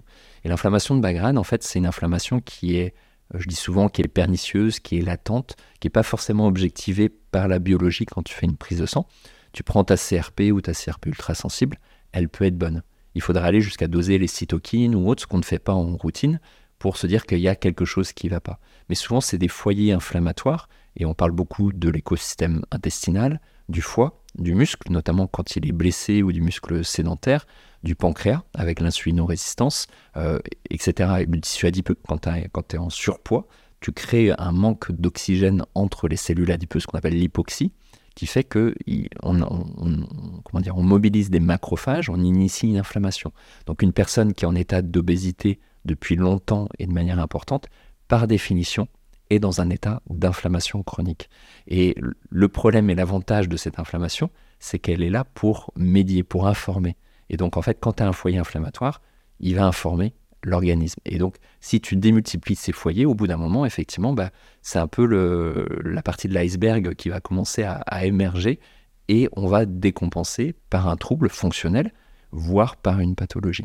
Donc, ce qui est intéressant, c'est de se dire comment on agit en amont pour identifier ces foyers inflammatoires en kiné ou je dirais euh, pour un prêt d'un médecin bien entendu, mais pour un praticien dans son domaine d'expertise, de dire oh là, il y a quelque chose qui, euh, est une source d'inflammation potentielle. Est-ce qu'elle va s'additionner à d'autres facteurs et comment je peux la prendre en charge le, plus tôt possible parce que ça sera le, mieux. Donc l'inflammation de Magrad, elle s'installe au cours du temps et après des semaines, des mois, des années, bah, à un moment donné, il y a une décompensation. Et je vais juste donner un exemple peut-être euh, du diabète de type 2. Euh, et on estime qu'il y a à peu près 92% du diabète de type 2 qui pourrait être évité par le mode de vie. C'est juste extraordinaire. C'est juste dingue. Hein. Et, donc cette, euh, ce, diabète, en fait, donc c'est une insulino-résistance qui va générer en fait la, difficulté à synthétiser suffisamment d'insuline à, terme. En fait, c'est un processus d'adaptation. C'est-à-dire que quand on parle de nos ancêtres euh, chasseurs-cueilleurs, on avait des saisons. Donc quand il faisait chaud, on avait plus d'aliments, notamment des aliments glucidiques donc des aliments qui, des fruits, des choses comme ça, qui hein. nous font sécréter de l'insuline. Cette insuline nous permettait de mettre en réserve cet excédent pour des périodes où on aurait moins d'accès alimentaire. Et l'insulinorésistance, euh, elle, est, elle, est, elle est liée, alors elle je ne vais pas dire qu'elle est physiologique, mais le processus, lui, est physiologique. Par contre, si tu te mets à manger des cornflakes, des bonbons, euh, du coca à longueur de journée, là, tu sécrètes tout le temps de l'insuline. La cellule, elle fait quoi? Elle s'adapte. Donc elle devient résistante à l'insuline parce qu'elle est déjà gorgée de sucre, de glucose dans les fameuses mitochondries. En plus, tu es sédentaire, donc en fait, tu n'utilises plus suffisamment d'énergie. Donc tu crées ce qu'on appelle une hyperpolarisation au niveau des, membranes des mitochondries. Il y en a trop, en fait, ça déborde. Donc puisqu'on ne on, peut pas gérer ça, la ferme la porte. On ferme la porte. Donc on devient résistante à l'insuline. Et donc le pancréas, il doit faire quoi? Il doit sécréter encore plus d'insuline. Et donc la cellule va devenir encore plus résistante à l'insuline. Et puis tu vas devenir euh, d'autant plus sédentaire, tu vas continuer à manger. Euh, ouais, c'est toute, une cascade de réactions qui se met en route en fait. Jusqu'à un moment donné où le pancréas dit non, stop, j'en peux plus. Et tu décompenses sur un diabète de type 2. Mais c'est une conséquence biologique totalement logique par rapport au mode de vie qu'on impose à notre organisme. Ça, c'est quelque chose que je dis aux patients et souvent c'est vrai que ça les choque un peu. Ou dans, je leur dis, bah, en fait, par rapport au mode de vie que vous avez, malheureusement, ce que vous me décrivez comme symptômes, en fait, c'est normal. Ce qui serait normal, c'est que tout aille bien. Hmm. Je vais même, souvent, j'utilise cette expression de se dire euh, la, question de fond, c'est pas euh, comment ça se fait qu'on tombe malade. C'est comment on fait pour rester en bonne santé malgré tous les stress qu'on impose à notre organisme. Parce que là, on parle d'alimentation, un peu d'activité physique. On peut parler du sommeil. La dette de sommeil ou l'excès de sommeil n'est pas bon pour la régulation de l'insuline. Les intrants, les polluants dont on parlait, sont des composés qui vont créer un stress oxydatif au niveau mitochondrial et qui développent de l'insulinorésistance. Ils vont provoquer des atteintes sur notre microbiote qui va favoriser l'insulinorésistance, le stress chronique également. Donc en fait, on voit que c'est le mode de vie de manière générale et pas uniquement entre guillemets l'alimentation. Et juste dire à la personne, bah, euh, voilà, mange un peu moins de, de, de, cornflakes et, ça ira mieux, peut-être que ça suffira. Mais en fait, c'est la réforme globale de l'alimentation qui qui est importante. Et je vais rajouter une couche supplémentaire après, on peut en parler pendant longtemps, donc c'est à toi de canaliser les choses, mais ça nous amène à la notion de rythme circadien, de rythme biologique. Euh, je donne souvent un exemple qui est celui des horaires décalés ou des gens qui travaillent la nuit. Ce qu'on sait, c'est que ce, travail chronique génère une augmentation des risques de diabète de type 2, d'obésité, de maladie cardiovasculaire, de diabète, d'aspects de neurodégénératif ou autre, pour une seule raison, c'est qu'on se désynchronise de notre rythme circadien, notre rythme biologique qui existe là aussi. la mélatonine, par exemple, on estime qu'elle date de 3 milliards d'années, c'est-à-dire avant même l'apparition de la mitochondrie, à peu près 2 milliards d'années. Et donc, on est fait, puisqu'on est des animaux diurnes, pour bouger le jour et pour dormir la nuit. Et si on tente de chanter ce système en vivant la nuit et en dormant le jour, on crée des complications, et notamment cette euh, insulino-résistance. Et c'est d'ailleurs un, des, un des bénéfices qu'on voit du jeûne intermittent, ou plus exactement ce qu'on appelle l'alimentation en temps restreint sur du modèle 16-8 en particulier, c'est qu'en fait en laissant un temps suffisant d'absence de, prise alimentaire et idéalement en commençant à manger le matin, eh ben, on, voit des bénéfices sur le poids, etc. Parce qu'il y a un petit déficit calorique, mais c'est un autre sujet. Indirect, mais il y a surtout une sensibilité à l'insuline qui s'améliore par restauration du rythme circadien. Donc on a besoin aussi de se synchroniser à notre à notre rythme biologique. Et, ça, on ne peut pas lutter, hein. ça c'est les règles du jeu, donc euh, je sais pas comment on fait, mais à part changer de métier, il n'y a, pas de solution. Bah, as donné la... tu l'as donné. Mais voilà, et bon, avec toutes les complications que ça peut entraîner, on a quand même besoin de certaines personnes qui travaillent la nuit, etc. Et je me suis intéressé à ça parce que, euh, autre sujet, je m'intéressais un peu à l'aspartame et euh, l'effet cancérigène de l'aspartame. Mm. Et selon les classifications de l'OMS, le fait de travailler la nuit est plus cancérigène mm. que euh, l'aspartame. Bah, sur le CIRC, donc qui classifie justement ces risques en 1, 2A, 2B, etc. Voilà, c'est en 2A, le fait de travailler la nuit, alors que mm. l'aspartame était en 2B. Après, il euh, y, a, une problématique qu'on comprend de plus en plus des, des édulcorants intenses, au-delà de l'aspartame, euh, l'acésulfame de potassium, le sucralose, la stevia, la saccharine, même si on l'utilise pas en, France ou peu, c'est que ce sont des, des bactériostatiques, c'est-à-dire des composés qui viennent altérer la diversité de notre microbiote qui va augmenter l'insulinorésistance, donc les risques de complications métaboliques et, d'obésité. Donc quand on dit à quelqu'un d'aller boire un Coca Light ou un Coca Zéro, euh, euh, qui le fait en bonne conscience et qui va en boire 2, 3, 4 au lieu de 1 parce qu'il se dit que c'est OK, il n'y a pas de calories, et ben malheureusement, les méta-analyses. Oui, c'est pas, pas, du tout comme ça qu'il faut le prendre. Ce qu'il faut, c'est à la limite que ce soit une béquille à un moment pour transitionner vers autre chose. Ouais. Ouais, ou même, moi je vais un peu plus loin, c'est-à-dire que s'il y a des gens qui aiment le coca, il paraît qu'il y, en a beaucoup, je provoque un peu là-dessus, mais si on aime ça, bah, pourquoi pas se faire plaisir de temps en temps avec un vin et coca, plutôt que de se dire, je prends un succès d'année qui, en fait, ne peut pas leurrer une biologie aussi fantastique qu'est notre euh, organisme. Donc, euh, moi, je suis plutôt partisan du moins, tu vois, mais de manière, je vais pas dire euh, naturelle, parce que un les fontaines à coca, ça n'existe pas, en tout cas pas à ma connaissance. Donc on reste dans un produit qui n'est pas adapté, mais au moins il y a une pédagogie, euh, il y a une baisse d'adaptabilité aussi à la saveur sucrée et, à ce plaisir-là, euh, pour aller vers une consommation occasionnelle. Donc, Moi, je suis pas tout à fait ton avis là-dessus. Moi, je serais plus sur quelque chose d'alternatif, mais effectivement, il faut transitionner. Après, bon, ça, Franchement, les, les, deux, euh, je comprends tout à fait ton argumentation et j'ai pas de problème euh, avec ça. On va pas se battre pour. Non. Euh, niveau stress, on a parlé de, donc du, de l'inflammation qui était bonne ou qui pouvait être négative, suivant si elle était courte ou si elle était prolongée. Mm. Et le, stress, c'est. La notion d'intensité. Et la notion d'intensité, mm. voilà. Et le, le stress, c'est un peu la même chose. C'est-à-dire que notre corps, il aime le stress. Notre corps, il se développe euh, face à du stress euh, physiologique. Est-ce que tu peux nous expliquer ça? Oui, c'est le principe d'Hormèse dont on parlait tout à l'heure. Alors, il faut bien aussi peut-être distinguer le stress euh, psycho-émotionnel du stress cellulaire en tant que tel, même si l'un va avec l'autre et, vice-versa. Mais globalement, cette notion de principe d'Hormèse, qui est de se dire qu'on va créer un stress, un stress qui va générer une désadaptation, mais qui va rester local, contrôlé et ponctuel, et qui va permettre à la cellule de revenir dans un état d'homéostasie, mais plus résistant, plus performant, plus efficient que avant ce stress. Et le meilleur exemple, c'est l'activité physique, parce qu'on crée ce stress volontairement. Euh, donc par le stress, par l'activité, pardon, le mouvement, tu désadaptes ton, ton, ton organisme qui va récupérer. C'est là où la quantification en fait du stress et la planification de l'entraînement est important par rapport à ce que je suis capable moi sur le moment de supporter en termes de stress va te permettre de rentrer dans un schéma vertueux.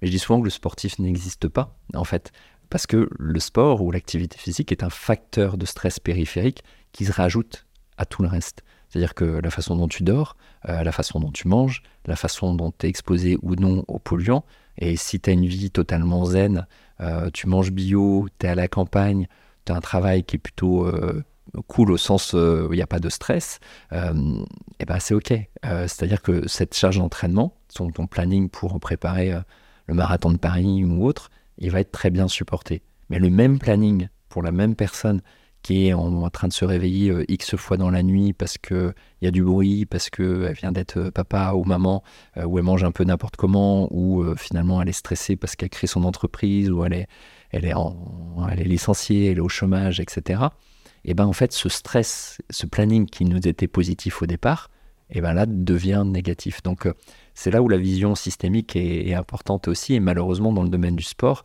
on a souvent cette vision en silo, en silo où on va justement regarder bah, le, planning, le nutritionniste va regarder l'alimentation, le kiné va peut-être regarder euh, le côté blessure ou autre, le médecin va regarder si tout va bien globalement au niveau de, la santé, le préparateur mental va, s'intéresser à ça, va peut-être être expert du sommeil. Je caricature bien sûr. Mais il n'y a pas cette vision transverse si tu veux. Moi je trouve ça que c'est très intéressant. Effectivement, c'est une notion que les gens n'ont pas trop. Je sais pas si c'est forcément très utile de leur dire, toi tu estimes que oui, mais c'est vrai que le, sport à court terme, à très très court terme, dans l'immédiateté, on pourrait dire qu'il est mauvais pour le corps. Hmm. Mais il stresse le corps. Voilà, il stresse le corps et derrière, on se retrouve avec un phénomène de surcompensation hmm. où le, effectivement il va y avoir une réponse face à ce stress parce que le corps va se dire ah, j'ai été exposé à quelque chose, il m'a demandé de faire quelque chose, il faut que je sois plus fort pour la prochaine fois où il va m'exposer à cette même contrainte. Et donc il y a un progrès comme ça. Mais c'est vrai que ce qui est passionnant, c'est de se dire qu'on ne réagira pas tous au même stimulus et qu'on n'aura pas tous la même adaptation. C'est mm. exactement ce que tu dis. De, de, par notre génétique et de par la multiplication des stimuli qui nous amènent à cette adaptation. Tout à fait. C'est l'exemple de Darwin avec les, les, girafes. En fait, on nous dit toujours pourquoi les girafes ont un cou aussi long alors l'approche de Darwin, c'est de dire que c'est les coups les, les, plus longs, c'est-à-dire les girafes qui avaient ce cou, qui étaient capables de manger les feuilles plus hautes et donc de survivre, et les girafes qui avaient un, petit cou, entre guillemets, malheureusement décédaient. Principe de pression sélective, d'évolutionnisme euh, pur et dur. Et euh, la marque qui dit mais non, en fait, c'est simplement que le cou des girafes se sont allongés progressivement pour permettre d'aller chercher les feuilles de plus en plus haut. Et donc c'est ça qui a créé en fait euh, les girafes à long cou. Alors est-ce que c'est l'un ou c'est l'autre? Très très probablement ce sont les deux, mais on voit que en fait c'est par ce stress effectivement, et, on a on a évolué comme ça. On a on pourrait donner plein d'exemples de mutations sur. On parlait des oméga 3 et des oméga 6 sur les, graisses tout à l'heure avec la viande, euh, les produits animaux en fonction de l'élevage. On a des, des gènes qu'on appelle les FADS qui ont été très adapté en fonction du modèle euh, agricole, justement plutôt carnivore, quand je dis agricole au sens de la culture des, végétaux, euh, le lactose, euh, l'amylase. En fait, il y a plein de, de bagages génétiques aujourd'hui qui, ont, qui sont le fruit en fait, de mutations qui se sont mises en place en fonction de l'environnement alimentaire qui était un stress en fait. Et le lactose, les gens qui ont une lactase, c'est des résidus en fait de d'adaptation au sens où bah, si on prenait du lactose mais qu'on avait des diarrhées immédiates, euh, à l'époque, on pouvait en décéder, comme c'était le cas avec un, niveau de mortalité infantile qui était très important. Donc au final, euh, ça nous permettait de survivre parce que on n'avait pas de diarrhée, mais surtout, on pouvait augmenter en fait l'utilisation d'énergie à partir du sucre du, lait, et donc c'était un élément qui nous était favorable. Donc on voit qu'en fait, tout est une question d'adaptation face à un stress en tant que tel. Et ça, c'est important parce que du coup, une personne qui va se mettre, par exemple, qui va décider de débuter une activité physique euh, alors qu'elle est sédentaire, ben, si elle prend pas un petit peu en compte ces différents éléments, en dormant mieux, en mangeant un peu mieux, en étant exposée euh, aux rayons du soleil, hmm. eh ben, sa réponse ne sera pas la même. Et peut-être que ça serait intéressant d'en faire un peu moins, parce que des fois, on, a des gens qui ont une révélation et d'un coup qui se mettent à, se hmm. dire qu'ils vont faire du sport tous les jours bon, c'est génial, mm. mais peut-être qu'ils pourraient essayer d'en faire un peu moins et d'investir un petit peu plus dans les autres aspects de leur vie. Et en plus, ils auraient sûrement de meilleurs résultats. Ouais. Après, tu vois, dans le, je nuancerais peut-être dans le côté de euh, tous les jours. C'est-à-dire que. fait... mais oui, oui bien sûr, on peut en parler. Hein. Ouais, ouais, mais euh, tu vois, dans le sens, je dis ça juste pour, euh, pour préciser, ça me semble important, c'est-à-dire que de se dire, effectivement, peut-être en faire moins, mais tous les jours, tu vois, dans la régularité plus que se dire je vais me faire deux bonnes séances, deux fois bah, une, deux séances par semaine, et bien de se dire ok je fais tous les jours, mais peu et progressivement augmenter. Et on connaît tous les deux la clinique du coureur, par exemple, donc qui est très, très expert, bien sûr, sur la notion de, prévention des, blessures et la quantification de stress mécanique. Donc c'est un, élément qui est bien sûr euh, très important, mais de manière beaucoup plus globale, c'est effectivement la notion de quantification du stress cellulaire et donc bah, tous les, les, facteurs que tu évoques et comment on, l'intègre pour un individu donné, en fait. Et ça, ça me paraît juste la, la base. Ouais. ouais, puis même essayer de répartir, tu vois, moi, quitte à faire quelque chose tous les jours, essayer de varier, peut-être mm. des fois un peu plus du cardio, peut-être des fois un peu plus un aspect musculaire. Et euh, voilà, essayer d'alterner. Non, mais c'est sûr, ce serait, ce serait forcément mieux. Bon, on a bien rigolé, c'était sympa. Maintenant, on parle de choses moins sympas. Ah, J'avais cru, euh, cru, que tu allais dire que c'était l'introduction. C'était pas, l'introduction.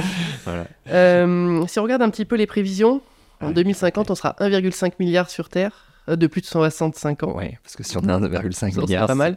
c'est qu'il sera passé et le, choses. Et le problème, c'est que bah, justement, à peu près au niveau de ces 65 ans, c'est l'âge où on commence euh, à ne plus être en bonne santé. En hmm. tout cas, on a vu qu'il y avait l'espérance de vie totale qui augmentait, mais l'espérance de vie en l'espérance de vie en bonne santé, elle, elle stagne. 65 ans chez les hommes, 67 ans chez les femmes. Mm. Donc en fait, c'est super, on a bien travaillé, on a bien cotisé. Au moment où on arrive à la retraite, on commence à avoir nos premiers problèmes de santé, à devenir dépendant. Mm. C'était chouette énoncé comme ça. Comment est-ce qu'on peut faire en sorte, euh, quand même individuellement, d'aller mieux et de pouvoir profiter un peu de notre fin de vie? Et même pour les hommes, on arrive aujourd'hui à 60, un peu plus de 62 ans et demi euh, pour euh, tu vois, l'espérance de vie en bonne santé. Alors ça veut tout et rien dire, parce que qu'est-ce qu'on appelle bonne santé? Mais globalement, effectivement, sans une pathologie euh, chronique comme on a évoqué tout à l'heure. Donc, tu vois, tu parlais d'un milliard 5 sur des plus de 65 ans. On a une projection à 9,6 milliards qu'on qu'on revoit à la baisse aujourd'hui hein, sur le, la démographie globale. si on parle des, des pathologies chroniques et il y, a, la santé, bien sûr, mais il y a aussi l'aspect économique, c'est-à-dire la prise en charge de ces complications. Et en fait, quand on prend toutes ces équations, aujourd'hui, on n'a pas de réponse.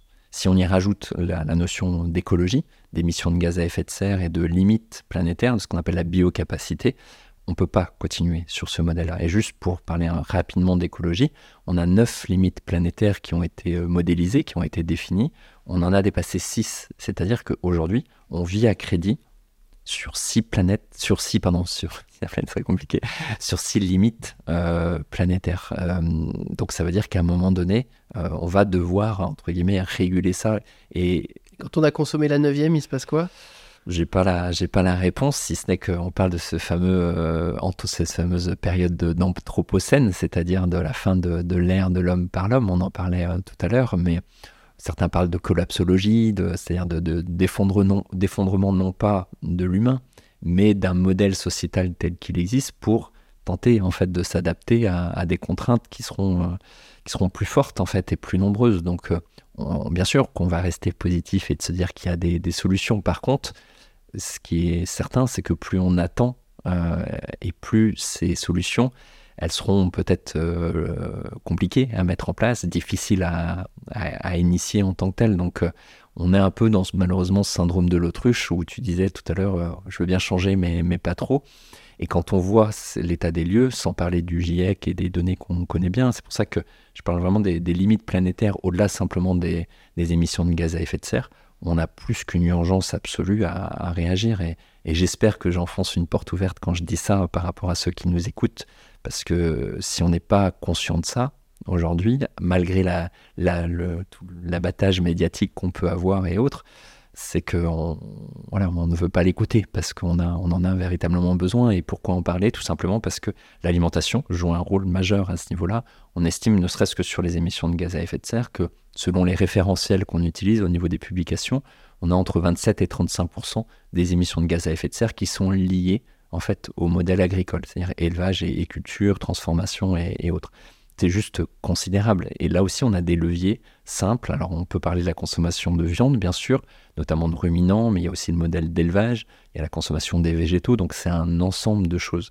Mais pour faire là aussi simple, quand on parle d'écologie et d'alimentation, on a les émissions de gaz à effet de serre, on a la disponibilité en ce qu'on appelle en azote et en, phosphore, on a l'empreinte hydrique, euh, c'est-à-dire la, l'impact en fait d'une culture ou d'un élevage sur le modèle hydrique. On parle d'eau verte, d'eau bleue, d'eau grise, etc.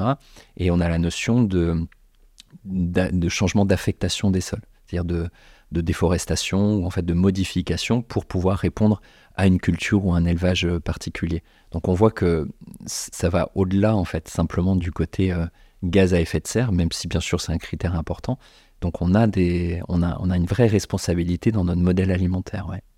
D'autant plus qu'il y a le rapport de Hitland 7 là, qui montre qu'à chaque fois qu'il y a une augmentation de 1 degré de la planète, on a une diminution de 10% de la production alimentaire bovine, si hmm. je ne me trompe pas. Ah, non, la disponibilité euh, alimentaire de manière générale. Tout court. Ouais, alors c'est... Plus, en fait, on, plus on, ça va et plus on va être nombreux sur Terre, et euh, moins la Terre pourra nous aider à nourrir ces hommes. C'est ça. Et déjà, aujourd'hui, elle nourrit moins bien en termes de rendement. On sait que sur des modèles même intensifs, euh, en rajoutant des fertilisants, etc., on a des baisses de rendement sur le blé, sur un certain nombre de céréales qui est là de 5-7%, ça dépend. Euh, mais en tout cas, il y a une baisse. C'est-à-dire qu'on peut changer, on peut chercher de manière euh, artificielle à, enrichir comme on veut le, sol. On le maltraite tellement, en fait, il n'y a plus de période euh, de, ressourcement. Et c'est là où la permaculture, l'agroécologie euh, montrent des solutions incroyables, que ce soit sur la séquestration du carbone, sur justement le cycle de, l'azote, etc.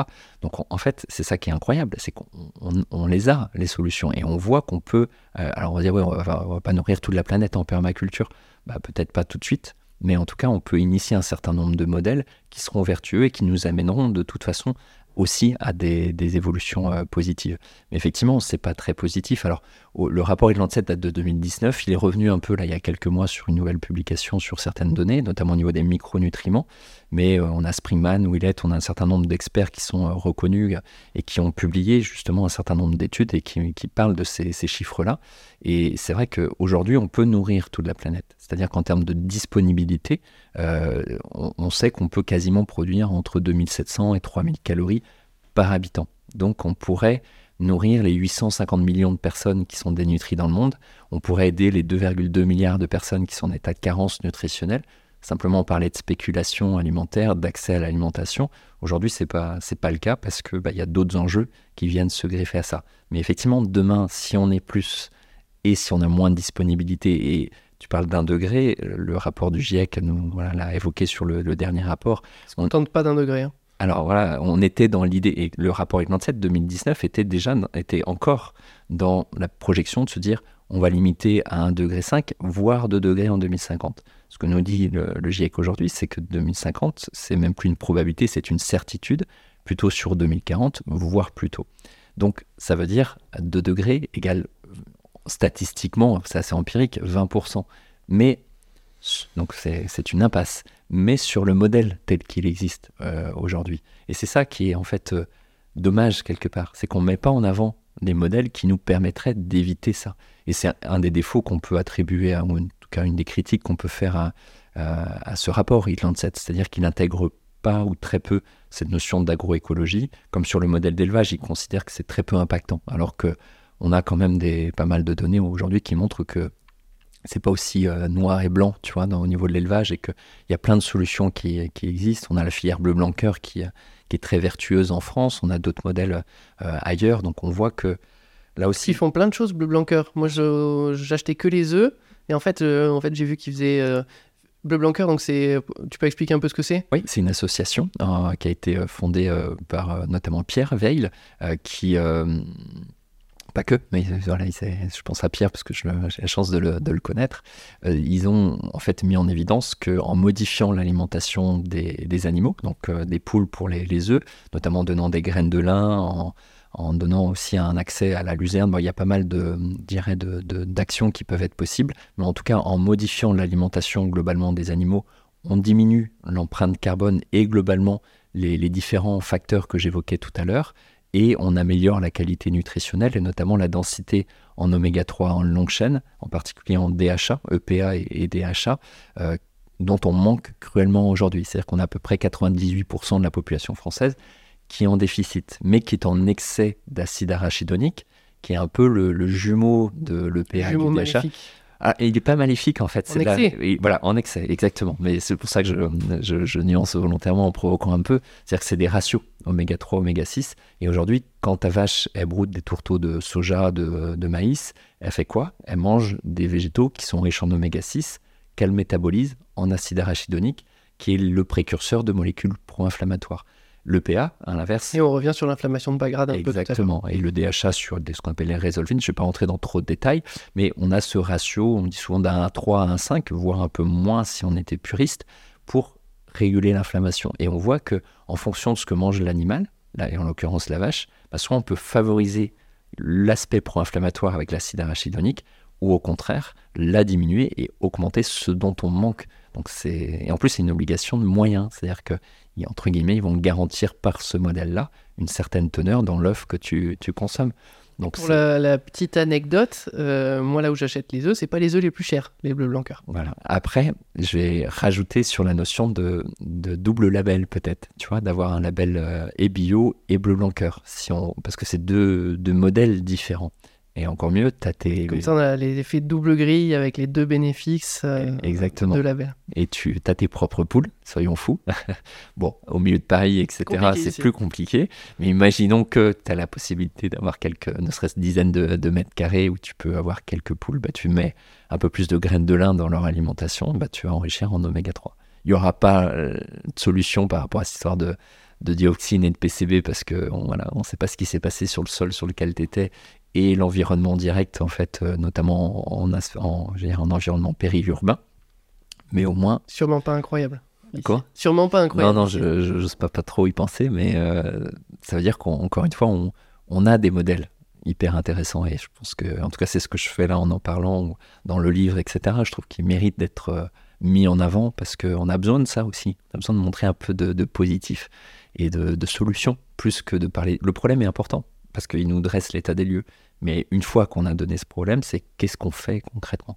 Et ça, je trouve que c'est important. Bien sûr. Bon, je voulais aussi te demander, est-ce que tu mangeais? Parce qu'avec tout ça, c'est la grande question, tout le monde doit te la poser. Bon, on a quand même bien compris euh, avec cette vidéo, je pense que voilà, on revient sur les mêmes choses. Euh, varié, de saison, circuit court, euh, surtout végétal, brut. Voilà, je pense qu'on on est dedans. On, est à peu près dedans, donc mm. voilà. Je vais te laisser après ton assiette pour toi. non, je, rajouterais quand même, tu vois, les, des, choses très simples, comme les légumineuses les lentilles, les fèves, l'haricot sec. Alors on est dans le monde végétal, mais tu vois, pour préciser un petit peu, le maximum de couleurs, de vert, de rouge, de bleu, de violet, etc. au niveau des, des fruits et des légumes, d'avoir des oléagineux, des noix, des noisettes, des amandes, alors des amandes françaises ou européennes et pas californiennes, euh, des huiles de qualité, de l'huile de colza, des huiles d'olive.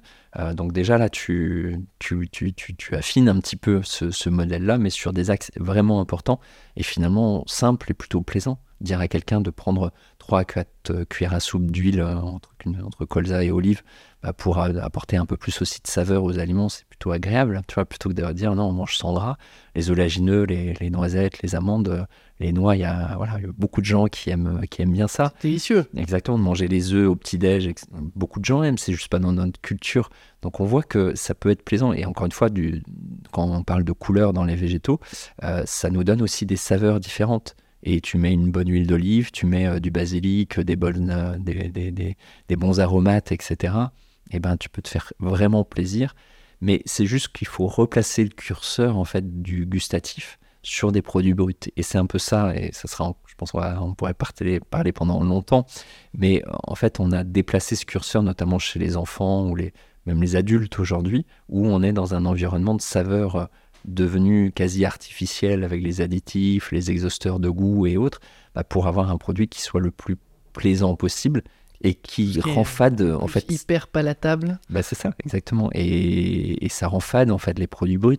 Donc on dit bah non j'aime pas les légumes j'aime pas les fruits bah, en fait, déjà, est-ce que si on arrêtait de manger un peu ces choses-là, on reviendrait pas à, profiter bien plus en fait de ces saveurs qui, sont là depuis très longtemps Commencer à rééduquer son palais, faire une rééducation gustative, et c'est vrai qu'après, on va plus facilement apprécier ces choses-là. Mmh. Mais si on était habitué à manger autre chose, c'est vrai que ça prend un peu de temps. J'ai une petite question qui vient de me venir. On a un moment, on entendait beaucoup parler de tout ce qui était insectes. Ah l'entomophagie. On en fait quoi? On les mange On les mange pas ou pas? Bah, déjà, C'est une solution? Parce qu'on nous promettait ça comme une solution. Oui, il y a déjà plus de 2 milliards de personnes qui, euh, qui sont entomophages, c'est-à-dire qui mangent des, insectes, et c'est même un mets euh, hyper prisé dans certains pays, euh, en, Asie en, particulier. Donc oui, c'est une solution. C'est une solution protéique, c'est-à-dire que globalement, ils sont riches en protéines. C'est une solution écologique je te coupe juste avec un bon aminogramme. Moi, j'avais regardé sur la, source des acides aminés des protéines d'insectes est bonne. Oui, euh, alors ça dépend des insectes. insectes et euh, Je me souviens plus lesquels, j'avais regardé, mais en tout cas, on peut avoir des sources qui sont bonnes. Ouais, ouais, et notamment bon, les grillons sont classiques euh, à ce niveau-là, mais d'ailleurs, j'ai un, article sur mon blog où je parle beaucoup des, justement du, profil en acides aminés des, insectes et, autres. Mais en fait, c'est cette, ce côté disruptif un petit peu, cette rupture avec les cultures, les habitudes, où dans les pays entre guillemets occidentaux, ça fait un peu tiquer. Alors on en rigole parce qu'on va les prendre à l'apéro. Au mieux, on va les manger sous forme de barres euh, de poudre, euh, bah de barres, pardon, euh, hyper protéinées ou de poudre, etc. Ce qu'on voit aujourd'hui, c'est notamment dans les startups ou les entreprises qui sont fortement développées, c'est d'utiliser les insectes pour l'alimentation des animaux pour nous permettre de garder le même modèle alimentaire. Donc il y a un truc qu'on n'a quand même pas compris dans l'histoire. On parlait du rapport Irland 7, la projection sur les ruminants, c'est une portion de viande entre guillemets rouge tous les 9 à 10 jours. Donc se dire, bah, je vais pouvoir garder euh, de la viande rouge tous les jours parce que mm, ma vache ou autre, elle a mangé des insectes. Hmm. Est-ce qu'on résout le problème? Non, bien entendu. Pas beaucoup d'insectes en temps normal, la vache. Quand hein. à la base. Pas, oui, pas un exactement. Donc, euh, ou les poissons, tu vois, sur les, farines de, de, poissons, on utilise les insectes. Alors, ça peut être un schéma très vertueux. Il y a quand même des inconvénients sur euh, notamment les, pardon, les contaminants, parce qu'en fait, on est dans des, excuse-moi, dans des circuits qui sont fermés. Donc, en fait, les, les, que ce soit des métaux lourds ou autres. Il y a eu quand même des, quelques catastrophes, mm. bon, il y a maintenant un peu plus, je sais pas, 10, 15, 20 ans, là, où, avec les farines d'animal. Enfin, ça, c'est des choses qu'on a, qu'on a quand même déjà vues. Alors, on a tendance à oublier. Mais, ouais. mais là, je parle même, tu vois, juste des, des, farines d'insectes ou, ou, autres. Et en France, il y, a, y, a une réglementation qui a évolué mais euh, il y a notation, notamment aussi la présence bah, de la carapace, des. Euh, voilà, de, T'as déjà goûté des insectes? Oui, ça m'est arrivé euh, très souvent. ça va? Oui, mais en fait, c'est très neutre. Moi, je suis d'accord avec toi, ça n'a pas de goût. Hein. C'est, ça le goûte ce que tu veux, ce que tu veux mettre comme dessus. assaisonnement. Exactement. ça, ça n'a pas de goût. Si mm. on n'est pas dégoûté, moi j'ai testé ça. Par contre, j'ai pas mangé vivant. T'as mangé? Euh, j'ai testé une fois. Ça, ça, j'ai pas fait. Moi, j'ai mangé que mort. j'ai ça du, j'ai eu du mal. Mais... Les grosses chenilles de palmier, c'est ça que t'as mangé vivant? Bah, Ça, j'ai pas fait. Voilà, j'ai, bref, c'est une longue histoire. Je vais rentrer dans le sujet. ça marche. Voilà. Bon, bah écoute, je te c'était super. Je me suis vraiment régalé. C'est très intéressant. On voit que c'est très dense et que je pense qu'on pourrait continuer la vidéo effectivement très longtemps. On en fera peut-être une autre. Avec plaisir. Deux questions qu'on pose à tous nos invités pour finir. Toi, si tu devais donner un conseil autour de toi euh, aux gens pour prendre soin d'eux et être en meilleure santé, ce serait lequel? Hmm. Bonne question. Ah, Vu que en plus toi, tu aimes faire des connexions avec tout, forcément, si je t'en demande un seul, ça te fait pas plaisir. J'ai quand même tendre vers l'activité physique. Juste de se dire, tous les demi-heures, voilà, je bouge quelques minutes. Ok. Voilà, je crois que c'est. Non pas que je ne suis pas d'accord avec l'alimentation, mais je pense que c'est peut-être quelque chose euh, de, qui donne une rupture forte, qui est facilement actionnable et qui permet de prendre conscience de l'importance du, du, mouvement. Voilà, spontanément. Là, Coucher je... demi-heure, mettre une alarme, essayer de bouger. Ouais, euh. ouais, ouais. Ou après, pareil, on s'y habitue assez vite et en termes de concentration, ça sera que mieux. Euh, et toi, qu'est-ce que tu as mis en place récemment dans ta vie pour être en meilleure santé? Oula, là aussi, c'est un vaste sujet. moi, je suis passé par l'étape de la maladie, en fait. Donc, j'ai j'ai enchaîné un certain nombre de pathologies lourdes en, peu de temps, il y, a, quelques années. Donc forcément, j'ai dû revoir un certain nombre de choses. Donc euh, si je te parle à l'échelle des années, j'ai revu beaucoup, beaucoup de choses. C'est un peu une pelote de laine qu'on va détricoter et on va revoir un certain nombre d'éléments. Euh, les douches froides que j'avais arrêtées pendant un bon moment, en fait j'en ai fait pendant longtemps. Et puis pour diverses raisons, j'ai mis ça de côté et j'y suis revenu là il y a, il y a quelques temps. Donc j'ai envie de dire c'est une reprise d'habitude. Donc tu cherches à restresser ton corps, hein, on revient sur ce qu'on a voilà. Parce qu'aujourd'hui, il est euh, en mesure de supporter ce stress. Et j'en reviens à cette notion de dormez, c'est de se dire que plus tu as une vitalité, plus tu es en pleine santé, plus tu peux te permettre en fait d'avoir des sorties de, de zones de confort cellulaire et donc créer ce stress. Et à l'inverse, bah, moins tu es en forme, voire euh, quand tu es malade, tu pourras créer ce stress, mais dans une, une amplitude qui est adaptée à ta capacité du, du moment. Donc euh, ça, je crois que c'est aussi un, point important parce que on va dire, ok, là, on part la fleur au fusil et on va se mettre à, à faire euh, beaucoup de stress, entre guillemets, sur différents facteurs. Bah, ça dépend de notre capacité du moment et demain, ça sera peut-être complètement hein. autre chose. Et du coup, quand on est en bonne santé, trop de confort, ça nous détruit? Bah, C'est un peu ce qui est en train de se passer. C'est-à-dire qu'aujourd'hui, on a une zone, on a créé une société de confort. Euh, on, se déplace euh, dans des boîtes, on vit dans des boîtes, on travaille dans des boîtes, euh, boîtes au sens propre plus que figuré. en l'occurrence, on est justement on est à, la chaleur ou à la fraîcheur pour notre confort. C'est-à-dire qu'on a de la fraîcheur l'été avec la clim, on a de la chaleur l'hiver parce qu'on a notre notre, notre chauffage à l'intérieur de la, la, maison, etc. On n'a même plus besoin d'aller euh, chasser ou cueillir des, aliments. En fait, c'est Uber Eats qui vient à notre porte et on a juste à, ouvrir la bouche. Et en fait, en plus, on a des aliments ultra transformés qui ont des textures molles. Donc, en fait, on a encore moins besoin de mastiquer. Donc, on prémâche les choses à notre place. Donc, je caricature, mais pas, tant, que ça.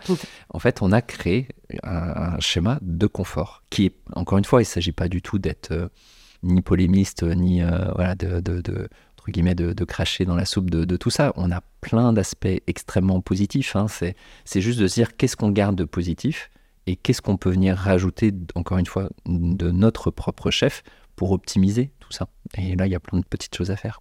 On a abordé pas mal hein, durant cette vidéo. Tous ceux qui veulent te retrouver, ils peuvent te trouver où? Alors, bah, dans les livres, je pense déjà, si, euh, sont courageux pour euh, le petit, voire le, le, gros. Après, j'ai un blog qui s'appelle santénutrition.com. euh, que j'alimente beaucoup moins qu'avant parce que bah, j'ai passé mon temps à, l'écriture des livres plus que des, articles, mais avant j'étais très présent. Il y a quand même plein de pépites hein, sur, le, les, sur le blog. Les, les, articles sont très sourcés, ils sont très détaillés, il y a plein d'informations. Enfin, moi, j'ai lu plein de choses. Ouais, c'est sympa, merci. Euh, sur les réseaux, alors j'y suis, moi, par nature, j'y suis très peu. Je me force un peu à, à y être. J'ai créé un compte Instagram il y a quelques temps, donc J'essaie de mettre quelques petites choses. Je vais essayer d'en mettre plus, on verra. Facebook, c'était le cas il y a quelques temps, mais c'est vrai que je le fais moins. Donc sur les réseaux, pourquoi pas. Et puis euh, en conférence. Quoi, le nom de ton compte euh, sur Instagram? Bonne question. ça te dit mon niveau de. Je crois que c'est Bertou.Anthony ou Anthony.Bertou. Euh, un truc, euh, voilà. en tout cas, vous tapez mon nom, je crois que ça devrait, ça devrait marcher. Et puis, j'ai un organisme de formation pour les professionnels. Donc, il euh, faut venir me voir en formation si vous avez envie d'aller d'aller plus loin. Il y a des. J'ai donné deux conférences la semaine dernière. J'en donne une après notre rencontre, là, à 12h30. Donc, voilà, ça peut être physique, au-delà des réseaux. C'est un peu plus sympa, quoi. Ok. Eh bien, merci beaucoup et à très vite, Anthony. Avec plaisir, merci.